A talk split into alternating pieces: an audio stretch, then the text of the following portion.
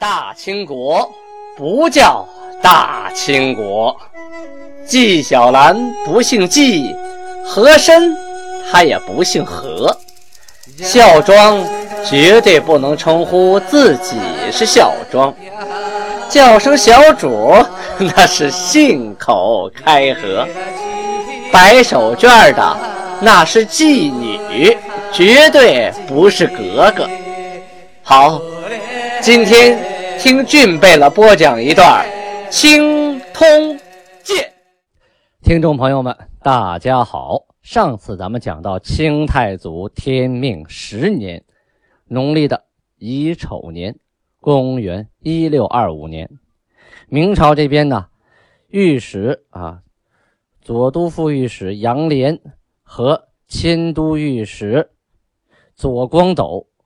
由于得罪了魏忠贤，被魏忠贤给诬陷下了大狱，最后惨死狱中，啊，受到了各种的酷刑啊，实在是很惨。可是这杨涟死了，他还有媳妇呢，还有家人呢，还有父母呢，这些人怎么办呢？咱们话从啊杨涟被抓的时候说起。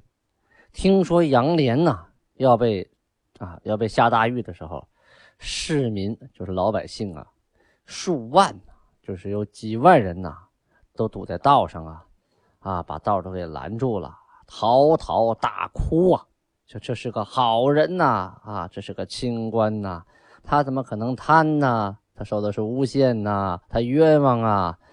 哎呀，压着杨涟这个人马呀，无论是走到啊。村子还是，呃，城市，老百姓啊，都焚香啊，在那祷告啊，祈祷他，千万不要死在狱中啊，一定要活着出来呀。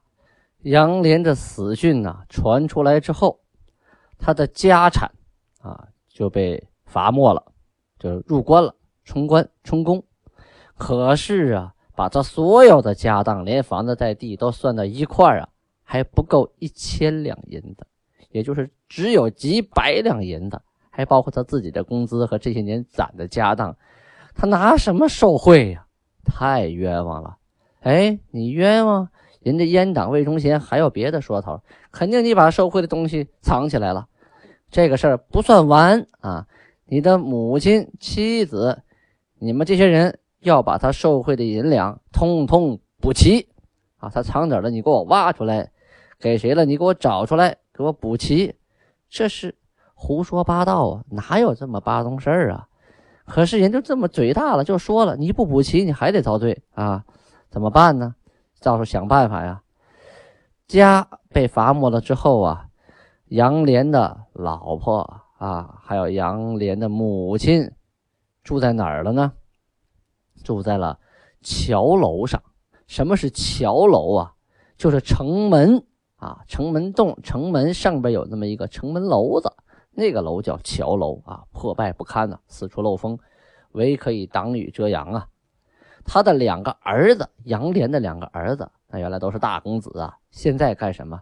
到马路上去要饭，要来了饭给母亲和奶奶吃。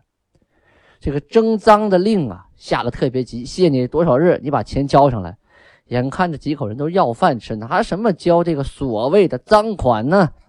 老百姓听说了之后啊，乡人听说了之后啊，都慷慨解囊，这个出几两银子，那个出多少多少钱，啊，甚至连以前帮他家切菜买菜的佣人啊，都把自己的私房钱掏出来，啊，大家一块凑钱，无论如何把这个所谓的赃款凑齐了。这样的话，他母亲和妻子还有儿子就不至于再次入狱啊！总是活一口是一口啊！你说这杨涟这一家有多惨呐？这所有的事情啊，都源于杨涟本人刚直不阿啊，不愿与魏忠贤同流合污啊，对国家对皇上忠心耿耿。可却赶上了一个无道的昏君，所以闹的是家破人亡，惨死狱中啊！说完了杨涟，咱们再提一嘴左光斗。左光斗生于一五七五年，啊，卒于今年一六二五年。安庆桐城人，就是今天的安徽省啊。他的字叫遗直啊，遗产的遗，直来直去的直。还有一个字叫共知，他呢还有一个号叫福丘啊，是万历年的进士，由中书舍人呢累迁至左迁都御史，就一直升官啊，升到左迁都御史，与杨涟联合奏书，弹劾魏忠贤二十四大罪。后来呢，他又上了一份奏章，啊，弹劾魏忠贤和阉党魏广微三十二大罪，就三十二条啊，这三十二条都是砍倒他的罪。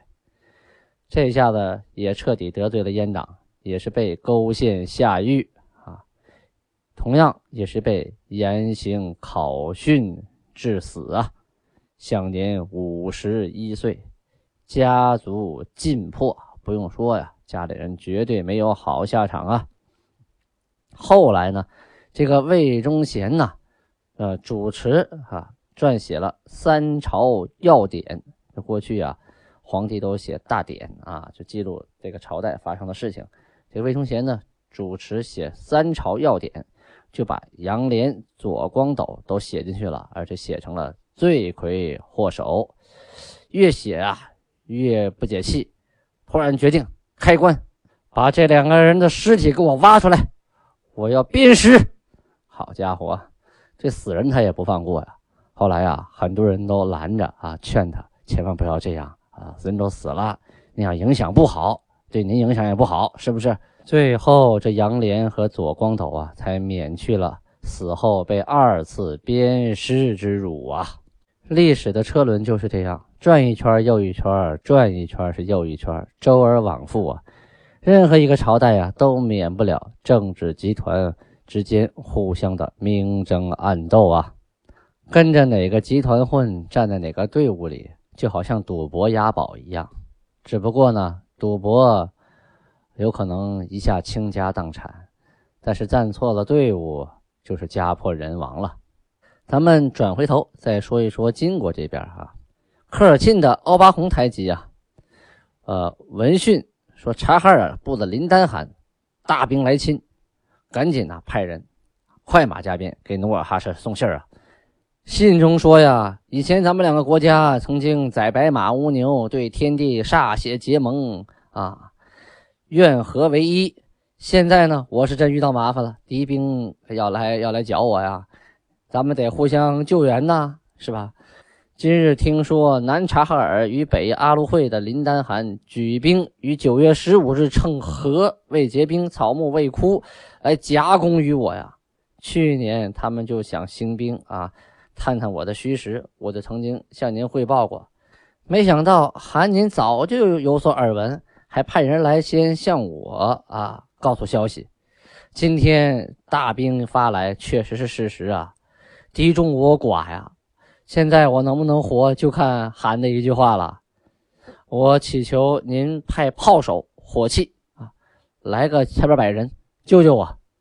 为什么他起炮手、火器？哈，因为努尔哈赤跟明朝打仗啊，这些年啊，缴获了大量的火铳、火炮啊，而且也编制了强有力的那么一支火铳、火炮部队啊，所以呀，在蒙古那边还靠骑马弓箭呢。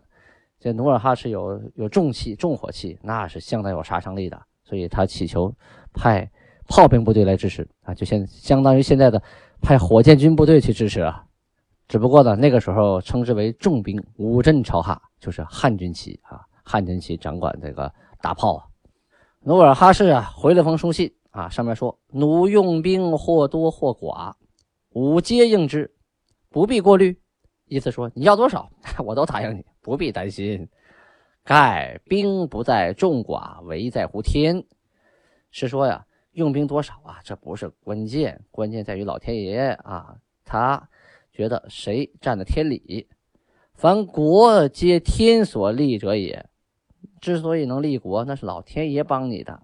老天爷能帮你的国家就能立得住，不帮你，你多少人也白搭啊。以众凌少，天岂容之？他们以多欺少，老天爷能容得了他们吗？啊，而宜坚固城池，据城而战。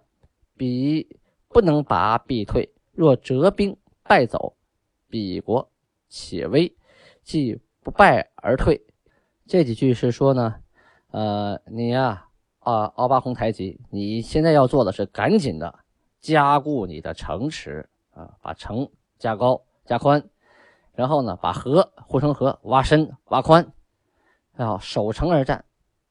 他们来攻城啊，如果攻不下来，那他们就退了啊。后边努尔哈赤信中说。彼之难取，亦不敢复侵，弩心亦无可虑。是说呀，只要你城池坚固，对方觉得不好打，那他们也就不会再来欺负你了。你也不必担心这个事情。今欲与察哈尔和好息事，然自西图门汗，就是林丹汗的这个祖父啊，图门汗之时至今，察哈尔、卡尔喀一直侵略尔等。难道尔等有罪乎？啊，努尔哈赤这段话说呀，我们呢都想跟察尔察哈尔的呀和好啊，互相的友好往来。可是从图门汗，就是林丹汗他爷爷开始，这察哈尔和卡尔喀一直就欺负我们这些人啊。即使以和好息事，若欲寻衅，尔等无罪，能否免之？他说了。就算是我们跟他和好了，没什么事了。他要是寻衅，就找个茬儿就来欺负咱们，那你说你能避免吗？哎，民国、朝鲜、乌拉、挥发、叶赫、哈达与我国若无城池，蒙古岂能令我等安居？他他的意思是说呀，明朝还有朝鲜，还有乌拉、挥发、叶和、哈达，还有女真啊，建州这边。如果这些地方都没有坚固的城池的话，那蒙古人能让我们安居乐业吗？哎，我们早就被被打光了。因我等诸国所持者唯有城池啊。整个这封书信的意思啊，就是劝这科尔沁、奥巴鸿台吉啊，你们虽然是游牧民族，但是你们得建城啊啊，得修城，不能走来走去的。你们有防御设施，那一打你不就完了吗？我们这些国家之所以能活到现在，啊，不被蒙古人侵略，就是因为我们有城池啊。所以呀，你赶紧修城建城吧，啊，把你原来那点简单的破城墙啊修的结结实实的，把城池挖好，这样的话，你能守住老家，没人欺负得了你。书毕，发炮手八人，遣四使赍书往送之。是说写完之后，派了八个炮手，又派了四个使者啊。把这封书信给送过去了。察哈尔的车臣汗死的时候啊，他孙子林丹啊接了位置当了汗，而且呀夺掉了什纳明安部代清，就是车臣汗的人民。代清啊率其妻子还有六个儿子扎尔布、色楞等等叛归科尔沁、奥巴鸿台吉啊，就去投靠奥巴鸿去了。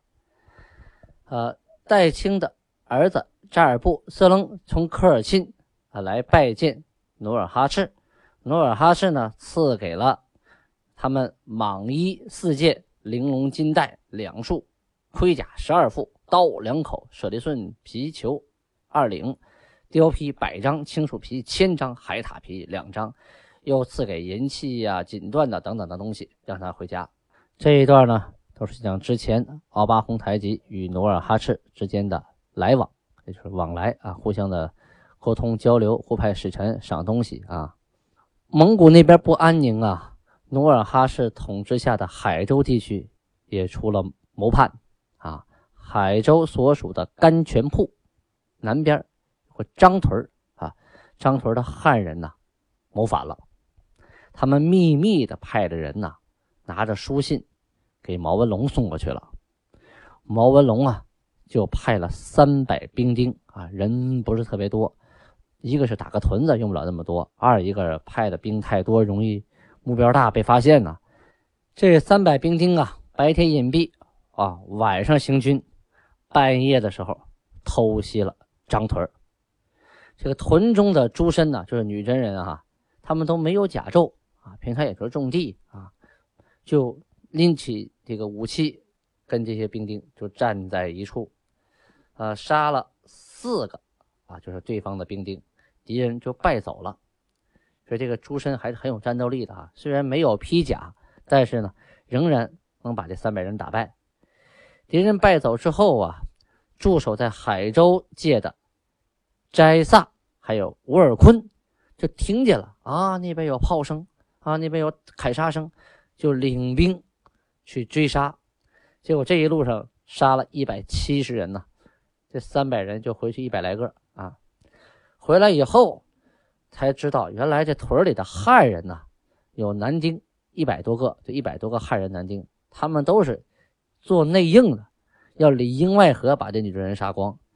于是搞清楚他们勾结毛文龙的事实之后啊，这一屯子的汉人是一个没剩啊，脑袋全搬家了。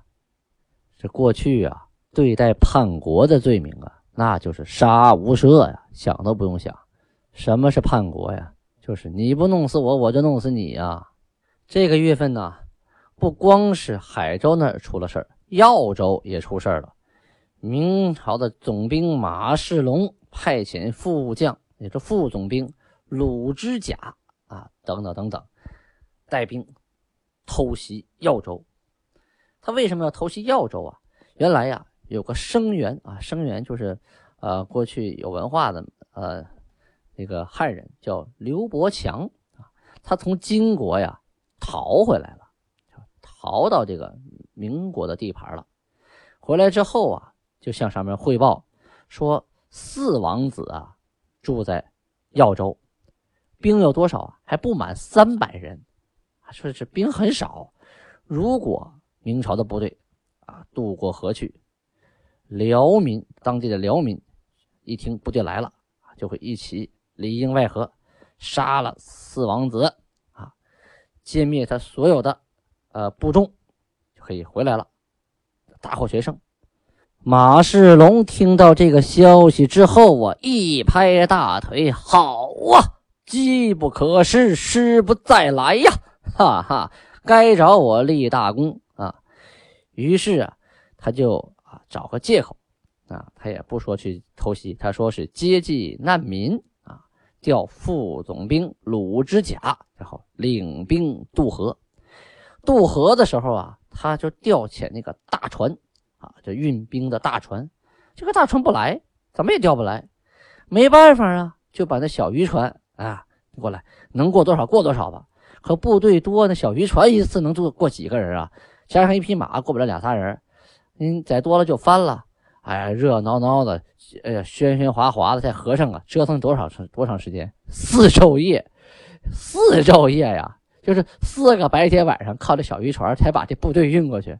这金兵早就知道了，还等你偷袭？不开玩笑吗？这要说这马世龙啊，这么大张旗鼓的四天四夜用小船过大河，那肯定被敌兵发现呢。自己合计合计。这偷袭也不可能成功啊，是吧？就算是敌方真有三百人，那等你过去呢，三千人在那等着你呢，赶紧就见好就收，撤了得了呗。